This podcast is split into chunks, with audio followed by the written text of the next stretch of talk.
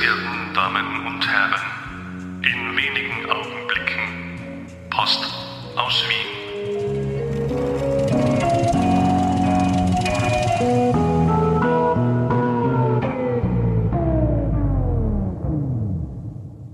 Man muss schon sehr eingebildet sein, um zu glauben, geliebt zu werden. Aber man muss auch sehr verzweifelt sein, nicht mehr daran zu glauben. Da helfen dann die ganzen Vorsätze nicht weiter. Vorsätze? Um Himmels willen. Wenn ich bis ins hohe Alter oder das passende Jahrzehnt warten müsste, um ein angenehmerer Mensch zu werden, dann lohnt es sich ohnehin nicht mehr. Der Rest ist ja nur Kleinkram.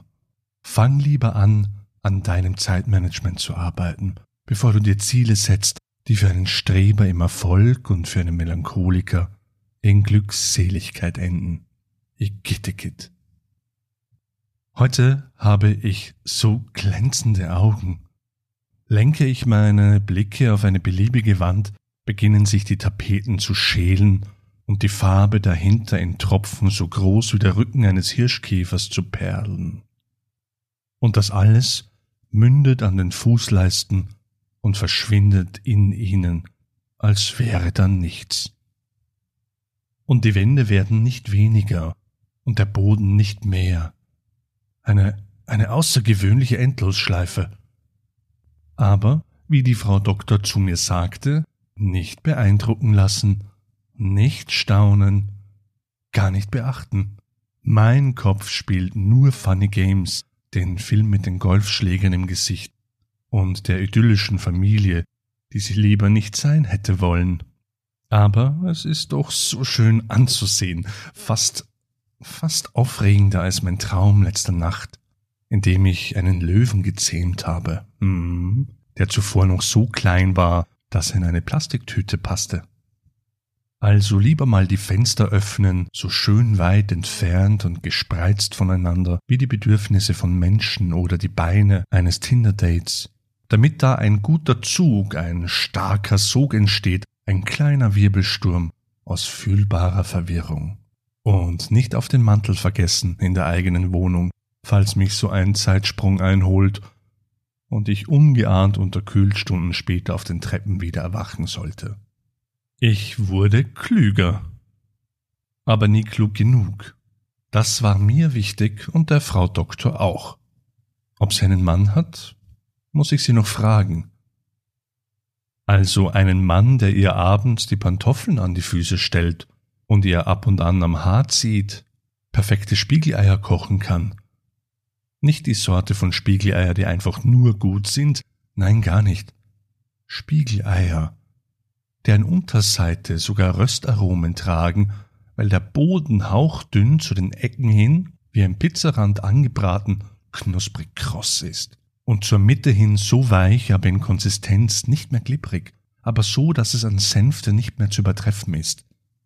Das ist einer der wenigen Dinge, die dann sogar seidiger und weicher sind als Babyhaut, nachdem die Hebamme das weiße Zeug von ihnen runtergewischt hat und mit demselben Handtuch ihre eigene Stirn von Schweiß befreit. Kann er das? Der Mann, den es geben sollte, für dich? Füttert er dich gern mit Schokoladetafeln, die er zuvor in größtmöglicher Perfektion mit seinen Zähnen zu runden, mundtauglichen Talern gebissen und mit der warm speichelnden Zungenspitze von kantigen Ecken befreite? Vermutlich. Wenn du ihn dann zum Dank anlächelst, Ohrfeigt er dich dann spontan, weil er sich aus Freude daran nicht zurückhalten kann? Ich denke, ihr habt ein tolles Leben ohne mich. Sonst lass es mich wissen. Ich werde er sein können. Oder wenn du mich anzwinkerst, ihn ersetzen. Sag es. Sag es ruhig. Sag es still und heimlich.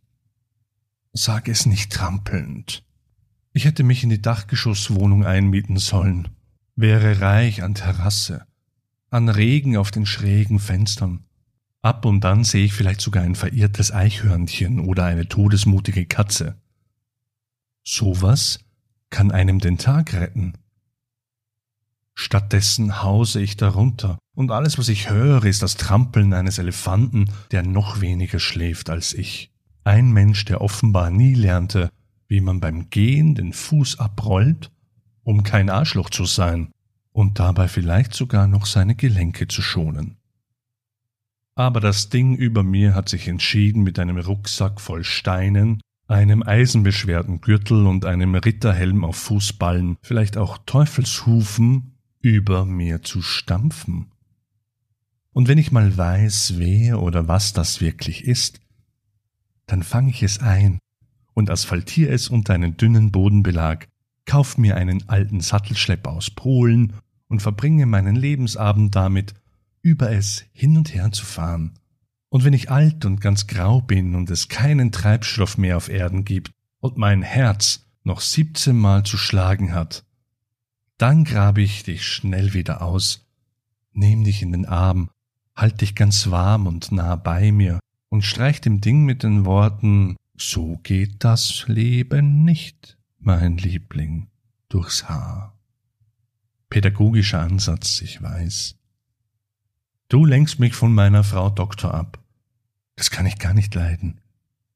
Und das haben wir auch nicht verdient.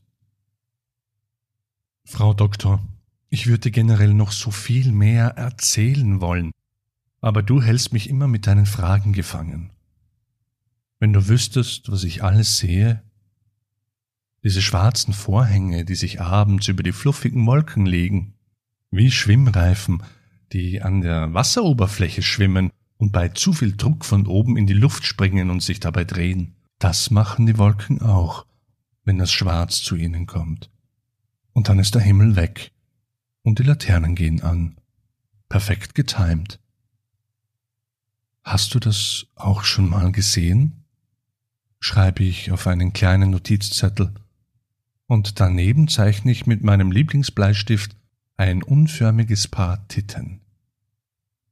Und den Zentel schenke ich dir dann am Neujahrstag, wenn ich neben dir aufwache, oder du mich bei der Haustür reinlässt, oder gar nicht zu Hause bist, und ich mich trotzdem hineinbreche.